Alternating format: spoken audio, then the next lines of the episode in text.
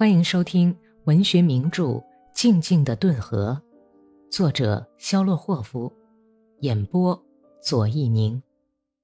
第三百五十九集。天空乌云密布，蒙蒙细雨像用筛子筛下来似的。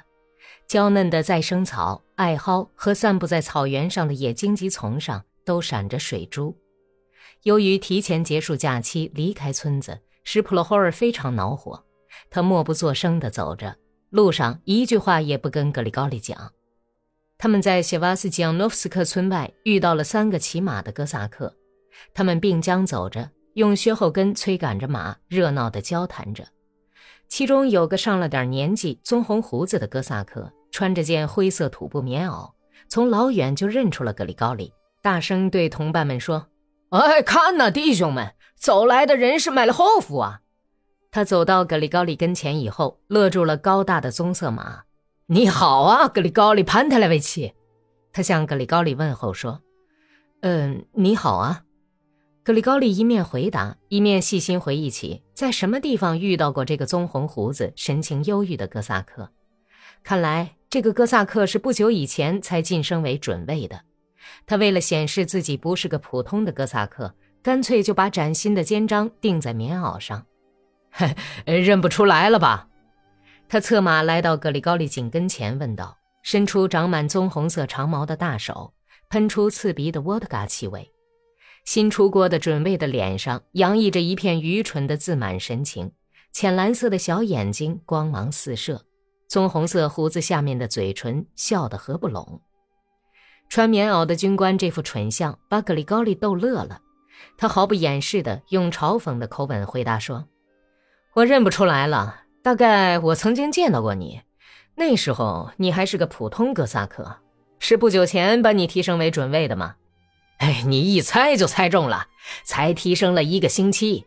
咱们曾在库吉诺夫的司令部里见过面，好像是在报喜节前后。你把我从一场灾难里救了出来，你想想，有这么回事吧？喂，特利冯，你先走吧，我随后追上。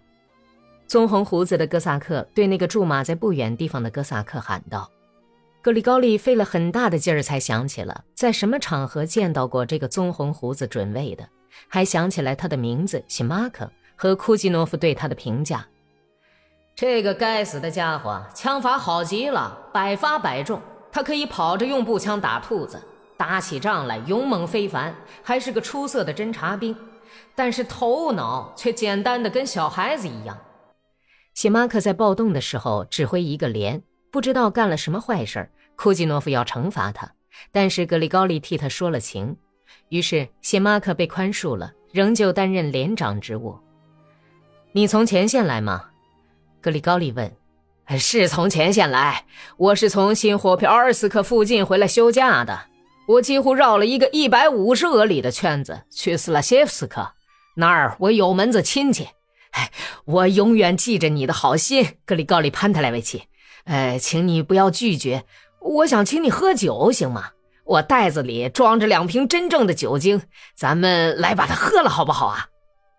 格里高利断然拒绝了，但是收下了送给他做礼物的一瓶酒精。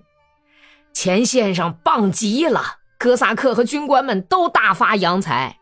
谢马克天花乱坠地吹牛说：“我也到过巴拉绍夫。”我们拿下了这个城市，首先就往铁路车站冲去，那儿停满了列车，所有的道岔上都挤满了。这一节车厢里装的是糖，那一节车厢里装的是军装，第三节里装的是各种各样的物品。有些哥萨克抢了四十套衣服，后来就去抢劫犹太人。哎呦，真是笑死人了！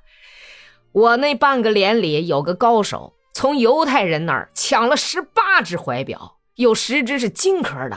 这个鬼儿子，他把这些表都挂在胸前，简直成了个最富有的大商人了。他的钻石戒指和金戒指简直是不计其数，每一个手指头上都戴两个，甚至三个。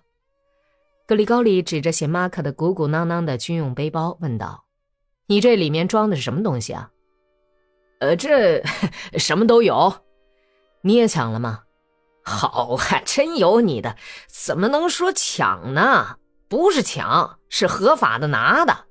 我们的团长是这么说的：你们打下这个城市，你们就可以自由行动两天。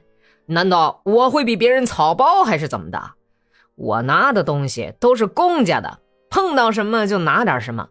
别的人干的事儿比我要坏得多，真是英雄好汉呐！格里高利厌恶地看了看发了洋财的准尉，说：“你们这号人最好是在大道边或者藏在桥底下断道截路好了，别去打仗了。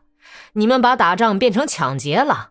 哎，你们这些混蛋，你们又学会了一门新行当。”你以为不会有这么一天，为了这些勾当，把你们这些家伙和你们团长的皮剥下来吗？呃，这是为什么呀？就是为这个呀！谁能来剥我们的皮呀？比你们官大的人呢？谢马克不以为然地嘲笑说：“ 嘿，他们自己也是这号的人呢。我们只不过装在背包里或者放在大车上带着，而他们却是用一队队的大车往家里运呢。你看见了吗？”瞧你说的，看见了，我就亲自押送这样的队车去过亚利仁斯克，光是银器、杯子、勺子就装了满满一车。有些军官跑过来问：“你们运的什么东西？”喂，打开看看。我只要说一声：“这是某某将军的私人财产。”他们什么也没敢动就走了。这位将军叫什么名字？格里高利皱着眉头，神经质地理着缰绳问。谢马克狡猾地笑了笑，回答说：“呃，我忘了他姓什么了。呃，让我想想看啊，哎，他姓什么了？不行了，想不起来了。”格里高利潘特莱维奇，你再骂有什么用啊？说实在的，大家都这么干。我在那些人当中真是小巫见大巫，我只不过是小小的拿一点儿，可是别的人干脆就在大街上把人剥得精光。毫无顾忌地强奸犹太妇女，我不干这种事儿。我家里有自己的结发妻子，是个多好的娘们儿啊，简直是匹儿马，而不是娘们儿。哎呀，算了算了，你生我的气是毫无道理的。哎哎，等等，你上哪儿去啊？格里高利点了一下头，冷冷的和谢马克道了别，对霍皮奥尔说：“跟上来。”说着就放马飞跑起来。